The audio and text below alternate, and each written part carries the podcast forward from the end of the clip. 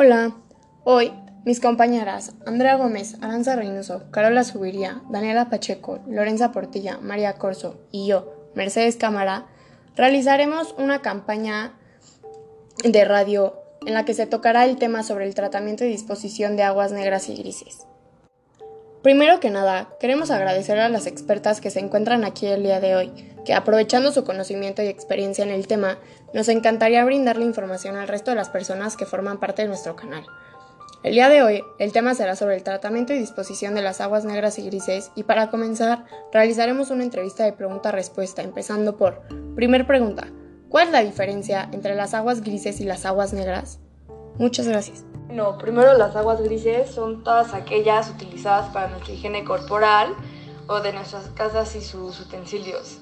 Básicamente estas aguas son aguas con jabón, algunos residuos grasosos de la cocina y detergentes biodegradables. Sin embargo, es importante señalar que las aguas grises pueden llegar a transformarse en aguas negras si son retenidas sin oxigenar en un tiempo corto. Y por otro lado, las aguas negras son las que resultan de los sanitarios y que por su potencial de transmisión de parásitos e infecciones conviene tratar por separado con sistemas de bioreactores. Muchas gracias, Andrea. Ahora, segunda pregunta. Esta suele ser una pregunta con respuestas bastante diversas, por consiguiente, ¿nos podría brindar en qué consiste el tratamiento de aguas negras y grises? Existen diferentes tecnologías para el reciclaje de las aguas grises, como por ejemplo los tratamientos físicos químicos que consisten en coagulación, floculación, filtración, entre otras. Y por otro lado se encuentran los tratamientos biológicos, que son los dos activos, CBR o una combinación de los dos. Y generalmente esos tratamientos se llevan a cabo con filtros y sistemas de desinfección. Todos ellos deben asegurar la calidad del agua reciclada en los puntos de, uso y para el diseño de tratamiento se debe determinar la capacidad de captación de aguas grises, así como la necesidad de agua reciclada y tener en cuenta el factor limitante. Las aguas residuales, o también conocidas como aguas negras, requieren de cuatro etapas para completar su tratamiento. Primero está el tratamiento preliminar, preliminar destinado a la eliminación de residuos fácilmente separables y en algunos casos un proceso de preairación. Luego sigue el tratamiento primario que consiste en procesos de sedimentación y tamizado.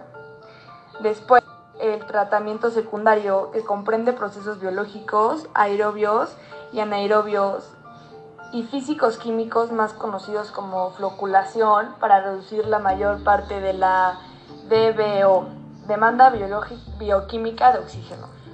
Y por último tenemos el tratamiento terciario o avanzado que está dirigido a la reducción final de la DBO, metales pesados y contaminantes químicos específicos y la eliminación de patógenos y parásitos. Muchas gracias Andrea. Ahora, Pacheco, ¿crees que nos podrías aclarar cuál es el uso que se le puede dar a las aguas grises una vez recicladas? Las aguas grises son un recurso que, una vez recicladas, puede utilizarse como el agua de consumo humano en algunos usos cotidianos, como lo es la recarga de cisternas del WC, riego de jardines, limpieza y baldeo de pavimentos, o hasta en construcciones como de viviendas, hoteles, polideportivos, edificios industriales, etc. Perfecto, Pacheco, muchas gracias. También nos gustaría saber en qué consiste que el tratamiento de aguas grises sea exitoso o no.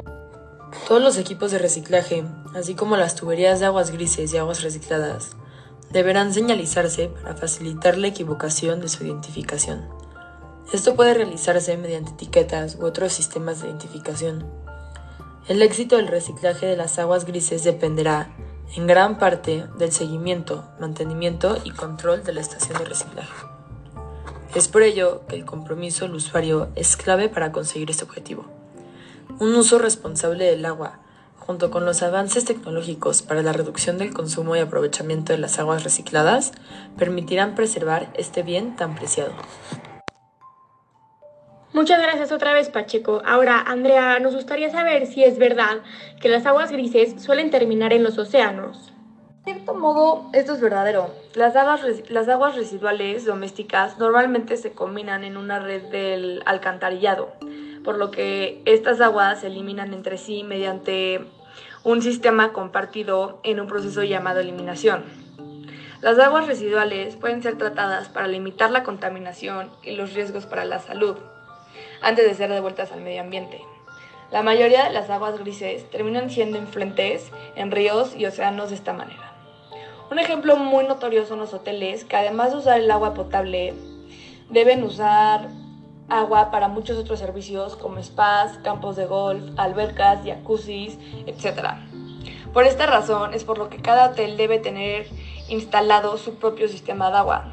Sin duda, los hoteles es una de las fuentes que más explota el uso de agua en el mundo, por lo que muchos hoteles no saben la cantidad de residuos que pueden llegar a generar de aguas grises o ya bien aguas negras por lo que normalmente llega a suceder es que se deshacen de ellas por el drenaje con salida al mar. Esto es un gran problema porque fuera de que el agua esté sucia por desechos humanos, también contiene todos los químicos de las albercas y jacuzzis como el cloro y otras fuertes sustancias, la cual llega a causar la muerte de muchos animales que conforman el océano y además genera una contaminación inmensa dentro y fuera del océano como son las playas. Muchas gracias Andrea. Ahora, nos gustaría preguntarle a Carola si existen leyes que otorguen o determinen los derechos a los servicios públicos del agua potable, drenaje y tecnología hídrica en la Ciudad de México. En la Ley de Derechos a los Servicios Públicos de Agua Potable, Drenaje, Alcantarillado y Tecnología Hídrica de la Ciudad de México, en el apartado sobre las disposiciones generales, el artículo 5 habla que toda persona en la Ciudad de México tiene el derecho al acceso suficiente, seguro e higiénico de agua disponible para su uso personal y doméstico, y así como al suministro libre de interferencias. Las autoridades garantizan este derecho, pudiendo las personas presentar denuncias cuando el ejercicio del mismo se limite por actos, hechos u omisiones de alguna autoridad o persona, tomando en cuenta las limitaciones y restricciones que establece la presente ley. Muchas gracias, Carola. También nos gustaría un poco que nos aclararas si se han establecido leyes sobre el aprovechamiento y prevención de la contaminación del agua. En la Ley del Derecho a los Servicios Públicos de Agua Potable, Drenaje, Alcantarillado y Tecnología Hídrica de la Ciudad de México en el apartado sobre la conservación, aprovechamiento sustentable y prevención y control de la contaminación del agua, el artículo 34 dice, la Secretaría en la formulación, evaluación y vigilancia del Programa de Gestión Integral de los Recursos Hídricos con la, con la finalidad de conservar y aprovechar sustentablemente estos recursos, así como para prevenir y controlar, controlar la contaminación. Deberá considerar los criterios contenidos en la ley ambiental, así como los siguientes. 72. 1. El aprovechamiento del agua para consumo humano o actividades productivas deberá realizarse bajo mecanismos de optimación, procurando obtener los mayores beneficios humanos, antes de incorporarse al ciclo natural o verterla al sistema de drenaje. 2. La población debe reusar en tanto sea posible el agua de uso doméstico que utilice, entre otros. En el artículo 35 se habla sobre las personas físicas o morales en el Distrito Federal que fabriquen, distribuyan o comercialicen muebles de baño, Deberán hacerlo con regaderas, llaves, tuberías y accesorios sanitarios ahorradores de agua potable. Gracias, Carola. Excelente respuesta. También nos gustaría que tú nos contestaras si hay alguna multa o sanción hacia empresas que no respetan y arrojan contaminantes a fuentes hídricas. De acuerdo con la norma de vertimientos que incluye a todas aquellas personas que desarrollen actividades industriales, comerciales o de servicios que generen aguas residuales, quienes no realicen el tratamiento de aguas industriales o residuales y arrojen sustancias contaminantes a las fuentes hídricas serán multados hasta con 2.500 millones de pesos. El control se realiza a partir de la medición de la cantidad de sustancias descargadas, que es lo que impacta en la calidad del agua, y no durante el proceso de tratamiento. Muchas gracias, Carola. Ahora, Aranza, ¿cuáles son los principales retos a los que se enfrenta México debido a esta llamada guerra o crisis de agua? Según el periódico La Jornada, se dice que hoy la seguridad hídrica en México enfrenta cinco retos principales: escasez, contaminación, conflictos por el agua, deterioro ambiental en cuencas y acuíferos. Para 2030 habrá escasez en cuencas mexicanas. Esto se debe a la sobreexplotación de los mantos acuíferos, advirtió Polioptro Martínez. Austria, durante su conferencia en línea ofrecida para la Secretaría de Medio Ambiente, Desarrollo Sustentable y Ordenamiento Territorial del Gobierno de Puebla. Gracias, Aranza. Ahora, ¿cuál consideraría una gran solución de apoyo hacia la crisis de agua en México? Con su química, BASF quiere contribuir de manera significativa a las soluciones innovadoras para cerrar la brecha de suministro de agua como un proveedor de líder de soluciones químicas para el tratamiento de agua.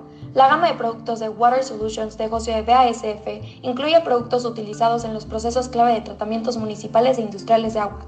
Es por eso que si se logrará invertir en BASF, se lograrían muchas cosas junto con el buen cuidado y racionalización de agua a lo largo del país. Muchas gracias a todos por haber participado en esta campaña de radio y por su participación. Espero haya sido de gran ayuda.